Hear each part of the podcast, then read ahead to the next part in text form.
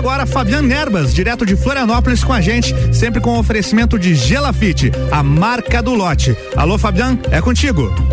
Muito bom dia, Álvaro, e um bom dia especial aos nossos amigos ouvintes da RC7 e do Jornal da Manhã. Estamos no ar com mais uma coluna Política comigo, Fabiana Erbas, o nosso encontro marcado de todas as quintas-feiras, sempre a partir das sete da manhã até as sete trinta. A gente está por aqui na RC7, no Jornal da Manhã, falando sobre política, sobre tudo aquilo que foi notícia, polêmica a nível federal, estadual, municipal, enfim, tudo aquilo que movimentou os bastidores políticos nacionais, né? E essa semana aí tivemos bastante movimentação política no Brasil para variar, né? Aquilo que já não é novidade para nós, realmente a política aí brasileira é pródiga, né? Como a gente costuma dizer aqui, né? Em nos trazer fatos, novidades e polêmicas aí, sempre ao longo das semanas em que a gente vem conversando com os nossos amigos ouvintes aqui pela RC7. Bom, meus amigos, é, nessa semana tivemos uma grande movimentação aí a nível nacional, ainda sendo o assunto do momento a CPI da Covid-19 mas tivemos também outras questões aí que movimentaram o bastidor político nacional, né? Tivemos aí as manifestações organizadas aí pelos partidos de esquerda, né? Especialmente o PT e as demais agremiações ligadas, sindicatos, né, movimentos sociais aí ligados ao Partido dos Trabalhadores que promoveram no último final de semana manifestações em diversas capitais do Brasil, inclusive aqui em Florianópolis, né? É, manifestações essas é, com um determinado cunho, né?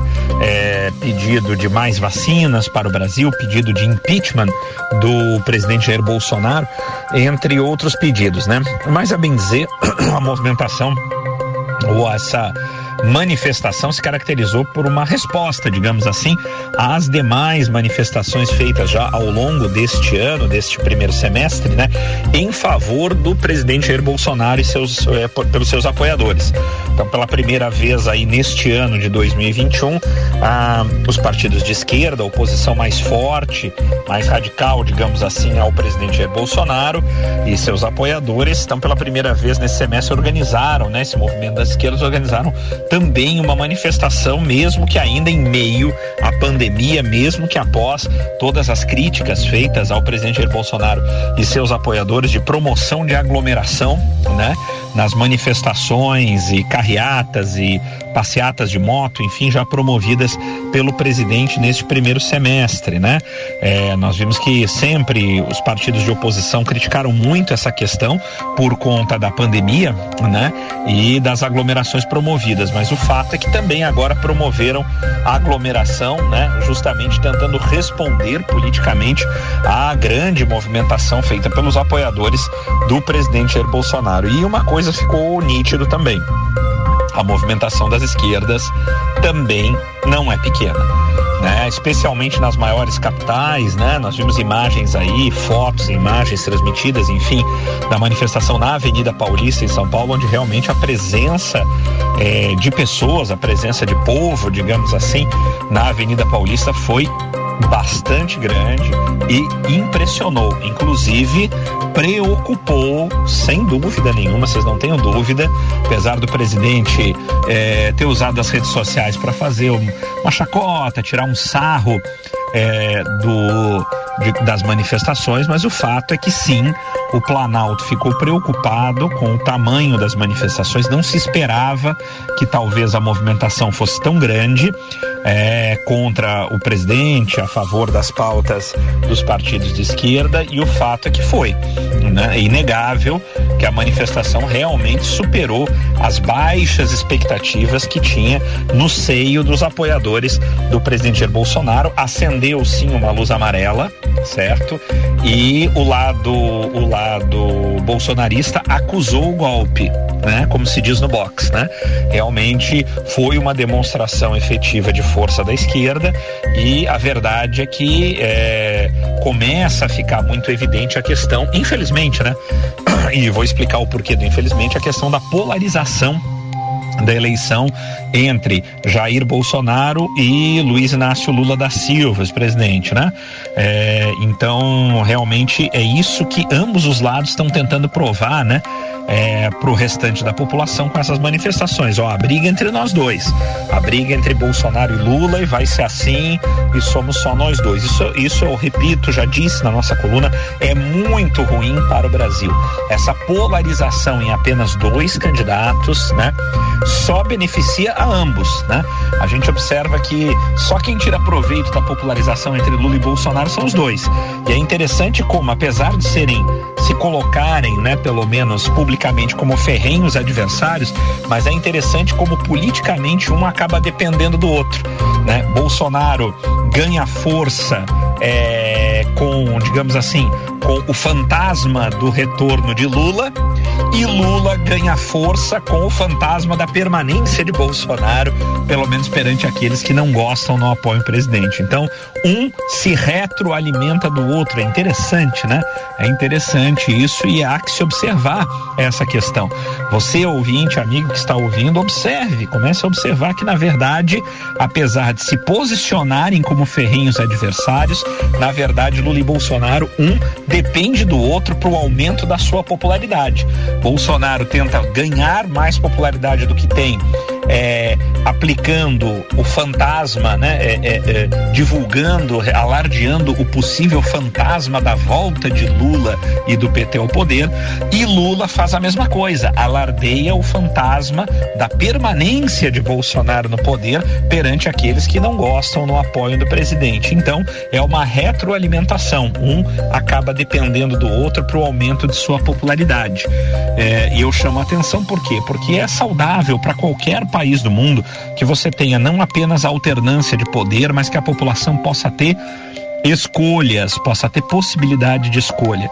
E não cabe na minha cabeça que num país de mais de 200 e 20 milhões de habitantes como é o Brasil, que nós não tenhamos entre todos esses essas, essas duas centenas de milhões de habitantes, que nós não tenhamos aqui é, pessoas, no plural, né?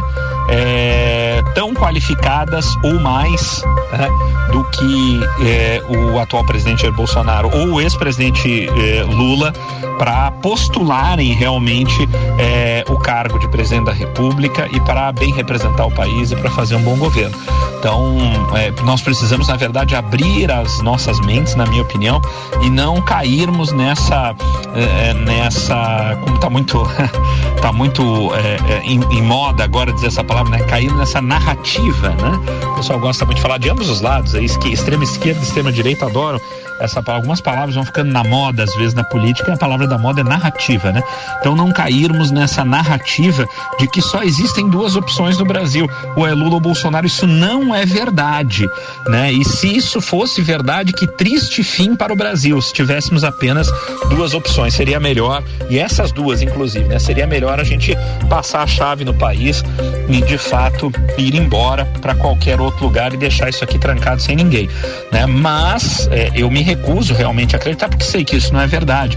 Nós temos muitas outras opções no Brasil e talvez até pessoas que sequer apareceram ainda na corrida eleitoral mas que podem daqui a pouco vir a surgir até no ano que vem como nomes realmente plausíveis e bem preparados para representarem alguma outra escolha que não apenas os dois candidatos aí que tentam se colocar hoje sempre um se retroalimentando do outro e eu falo do ex-presidente Lula e do, do, atual presidente Jair Bolsonaro realmente torço para que eh, possa aparecer uma uma vamos chamar aí que estão dizendo a terceira via enfim mas uma opção efetiva de escolha que possa fazer frente e dar mais opção à população brasileira. A gente precisa de opções e boas opções, né? Essa é a minha opinião sobre essa questão e não apenas ficarmos centralizados assim é, é, é, numa realidade dicotômica ou eu, ou eu tenho que voltar votar na extrema esquerda ou votar na extrema direita, né? Não concordo muito com isso. Eu acho que o caminho do meio é sempre o melhor, é o caminho do equilíbrio. A minha opinião é de que tudo na vida é, tende ao equilíbrio. A natureza, né? Vamos olhar as leis da natureza. A natureza sempre procura o equilíbrio. Né? Um clima extremamente quente não é bom, um clima extremamente frio ou muito chuvoso também não é bom. Né? Aonde estão as melhores condições climáticas do mundo? Onde o clima é equilibrado, onde você tem um regime equilibrado de chuvas, de calor, de frio. Né? A natureza sempre tende a buscar o equilíbrio, porque é no equilíbrio das forças a aonde tudo melhora. O nosso organismo também, o nosso organismo ele tende sempre a buscar o que? O equilíbrio. Quando o sujeito come muito sal, você fica com sede, porque o teu organismo está pedindo para reequilibrar de novo a, a tua condição química interna e qualquer outra coisa. Sempre que a gente come uma determinada coisa em demasia ou bebe algo em demasia, o organismo sempre procura o que? Voltar ao equilíbrio, né? Porque não existe a posição melhor do que a posição equilibrada. E o equilíbrio está sempre o que? Na posição central, no caminho do meio. Então eu não, não concordo, e deixo aqui a minha opinião, de que a, a melhor resposta para o país esteja ou na extrema esquerda ou na extrema direita. Eu acho que o caminho do meio, o caminho do equilíbrio é sempre o melhor caminho a ser seguido e eu vou continuar torcendo para que o caminho do meio, o caminho do equilíbrio realmente possa surgir eh, de forma mais forte, mais consistente na próxima eleição de 2022 e como opção verdadeira para a nossa população. Espero isso realmente de coração, porque pelo menos passaremos no mínimo a ter alguma opção mais qualificada para o Brasil, mesmo que não seja eventualmente talvez a opção vencedora. O que interessa é qualificarmos o debate político nacional. Eu acho isso de extrema importância. Você deixar o debate empobrecido só com uma visão extrema de um lado ou de outro, com isso perde o país e perdendo o país perdemos todos nós. Vamos pensar nisso. Bem, meus amigos, estamos chegando ao final do primeiro bloco da nossa coluna Política comigo, Fabiana Erbas, aqui pelo Jornal da Manhã na RC7. Voltamos logo depois aí dos comerciais com o nosso segundo bloco. Não saia daí porque temos muita coisa para conversar ainda. Sucessão estadual, temos aí notícias sobre definição talvez do partido do presidente da República, Jair Bolsonaro por enquanto sem partido, mas quem sabe já definido seu partido, andamentos aqui em Santa Catarina visando 2022 nas eleições. Temos aí a questão da CPI da Covid-19, enfim, temos bastante coisa para falar no segundo bloco. Não saia daí, a gente volta já já. RC7 Rádio com conteúdo. Já já tem mais Fabian Nerbas no bloco 2, sempre com oferecimento da Gelafite, a marca do lote.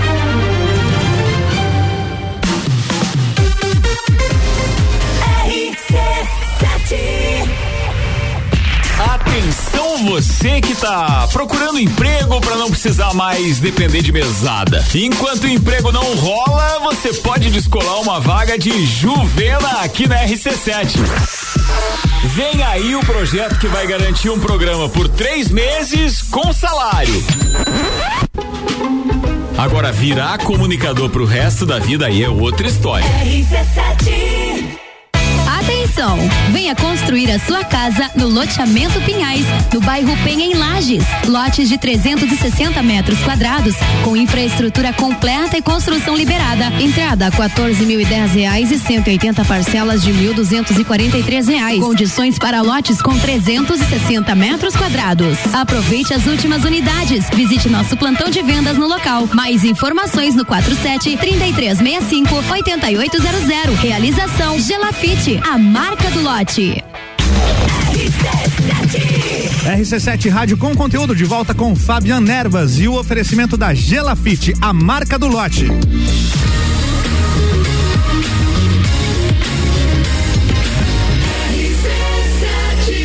A número 1 um no seu rádio. Jornal da Manhã.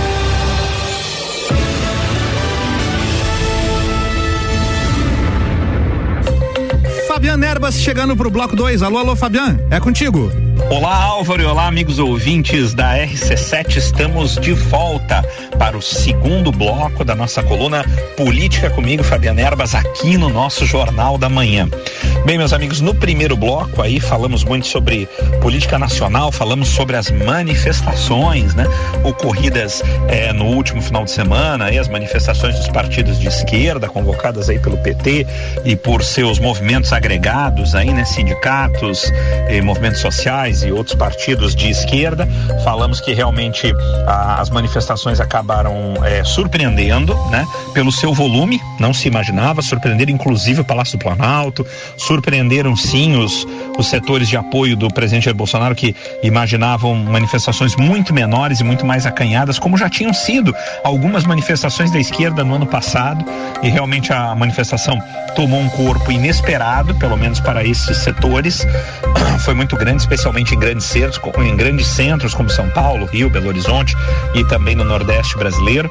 Realmente chamou bastante atenção e comentamos sobre isso no primeiro bloco, sobre a questão eh, da polarização da política. Com relação à polarização da política nacional entre Lula e Bolsonaro, falamos sobre eh, como isso de repente é, é, é maléfico, né? Como isso é ruim para o país.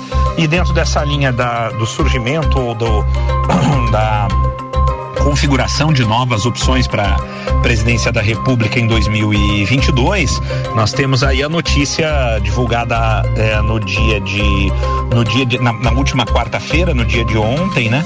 Nós temos aí a divulgação, na verdade foi na, na noite de terça-feira, mas podemos então é, dizer que foi na, na manhã de ontem, da quarta-feira, efetivamente, a divulgação pelo Partido Novo, né?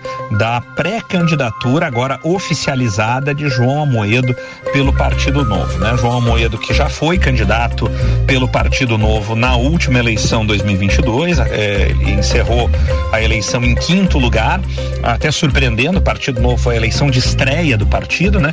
Partido pequeno, com poucos diretórios pelo país, se imaginava que teria um desempenho mais acanhado, mas o candidato João Amoedo e o Novo é, surpreenderam de certa forma por conta de todas essas questões de adversidade, até de ser a, a, a estreia do partido do candidato como é, presidenciável, acabando em quinto lugar, chegando à frente de figuras nacionalmente conhecidas, né?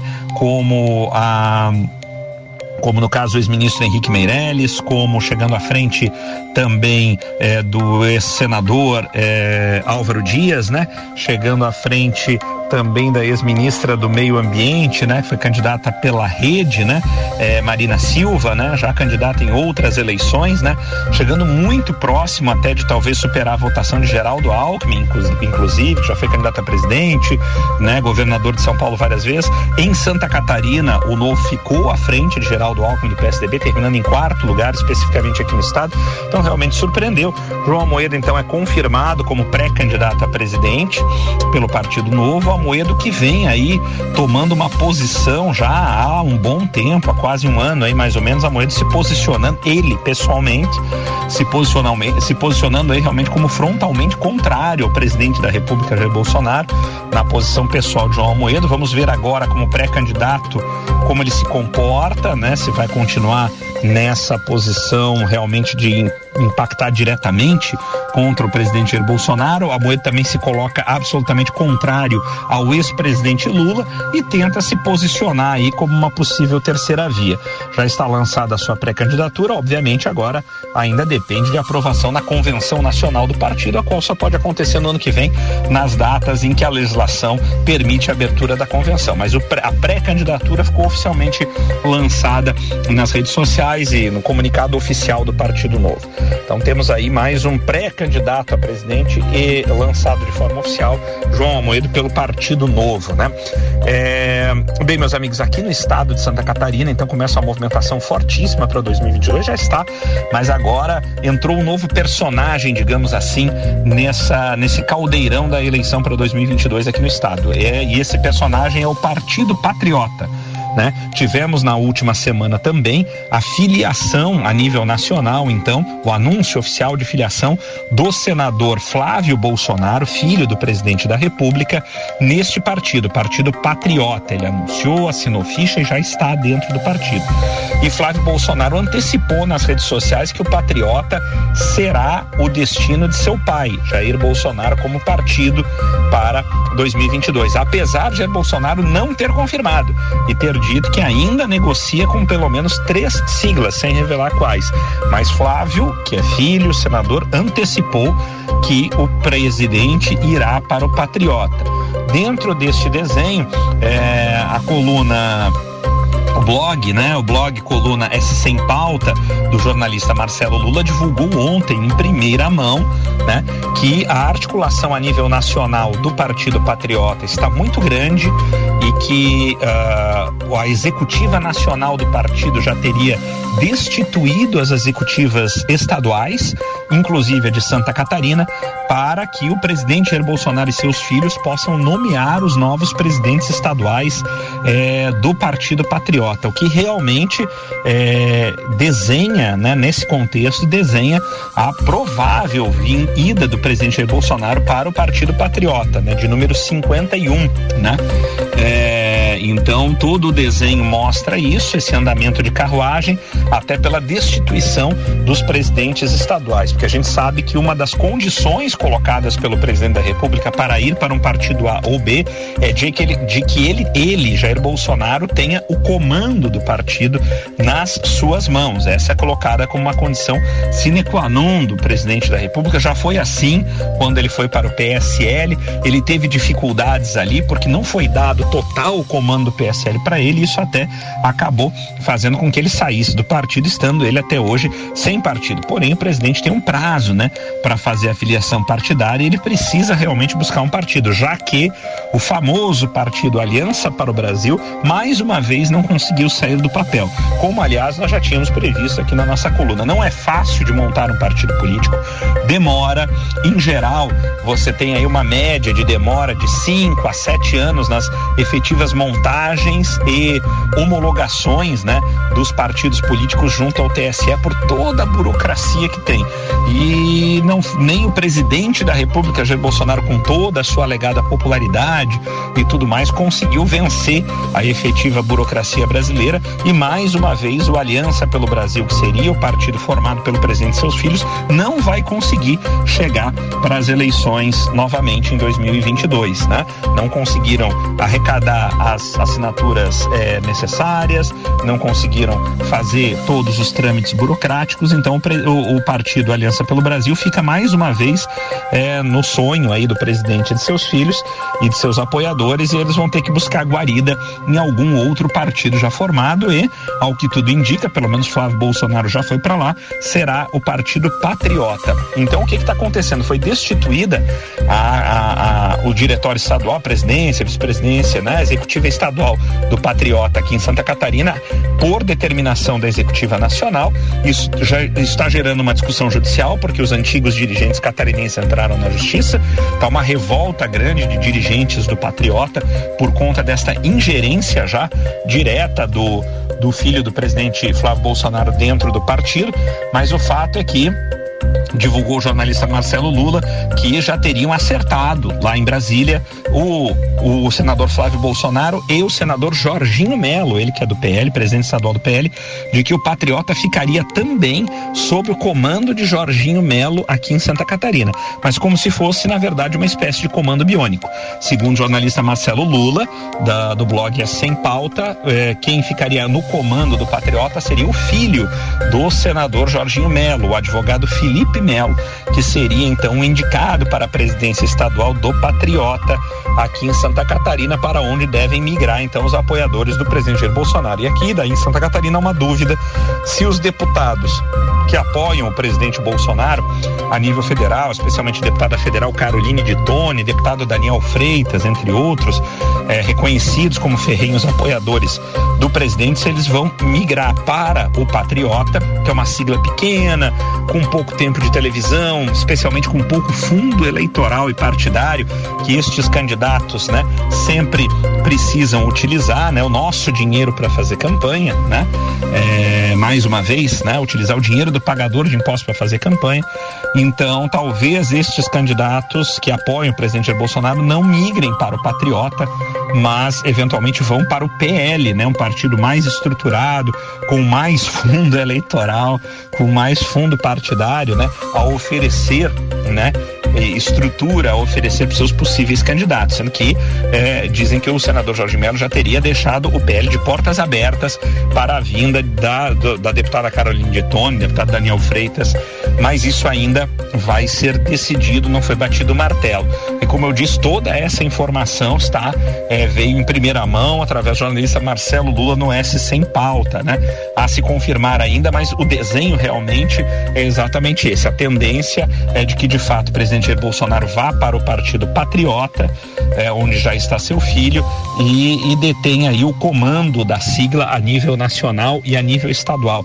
E aqui em Santa Catarina a sigla ficaria, digamos assim, enfim, debaixo das asas, né, é, do senador Jorginho Melo, que pretende ser o candidato do presidente Jair Bolsonaro ao governo do estado em Santa Catarina.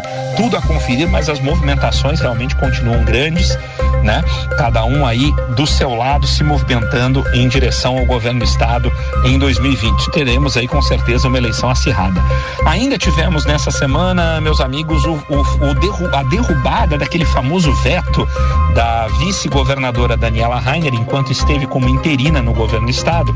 A vice-governadora vetou um projeto de lei que chegou para, para é, promulgação, enfim, para assinatura do governador na época, afastado, Carlos Moisés, que é um projeto de lei que destina recursos estaduais para obras federais, em estradas especialmente, e mais especificamente para as obras de duplicação da BR-470 e para as obras na BR-280, entre algumas outras estradas que poderiam também estar contempladas. A, vi, a vice-governadora, na época, na interina, unanimidade do governo do estado vetou esse projeto de lei, barrou ele e a Assembleia Legislativa no dia de na, na última terça-feira, a pedido efetivamente do governador Carlos Moisés, derrubou o veto da então governadora interina Daniela Rainer, permitindo então que os recursos do estado sejam alocados para obras de infraestrutura em estradas federais, especialmente BR 470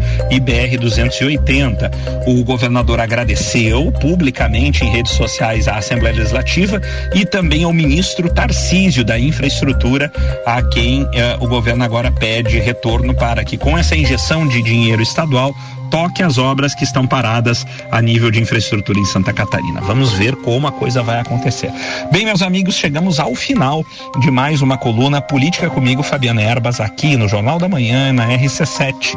Cuidem-se bem, retornaremos com certeza na próxima semana, sempre em nome de Gelafite, a marca do lote, é, com loteamento Pinhais, lotes prontos para construir com infraestrutura completa, água, luz, esgoto, ruas asfaltadas e especialmente já aprovado para a construção imediata da sua casa própria ou do seu comércio.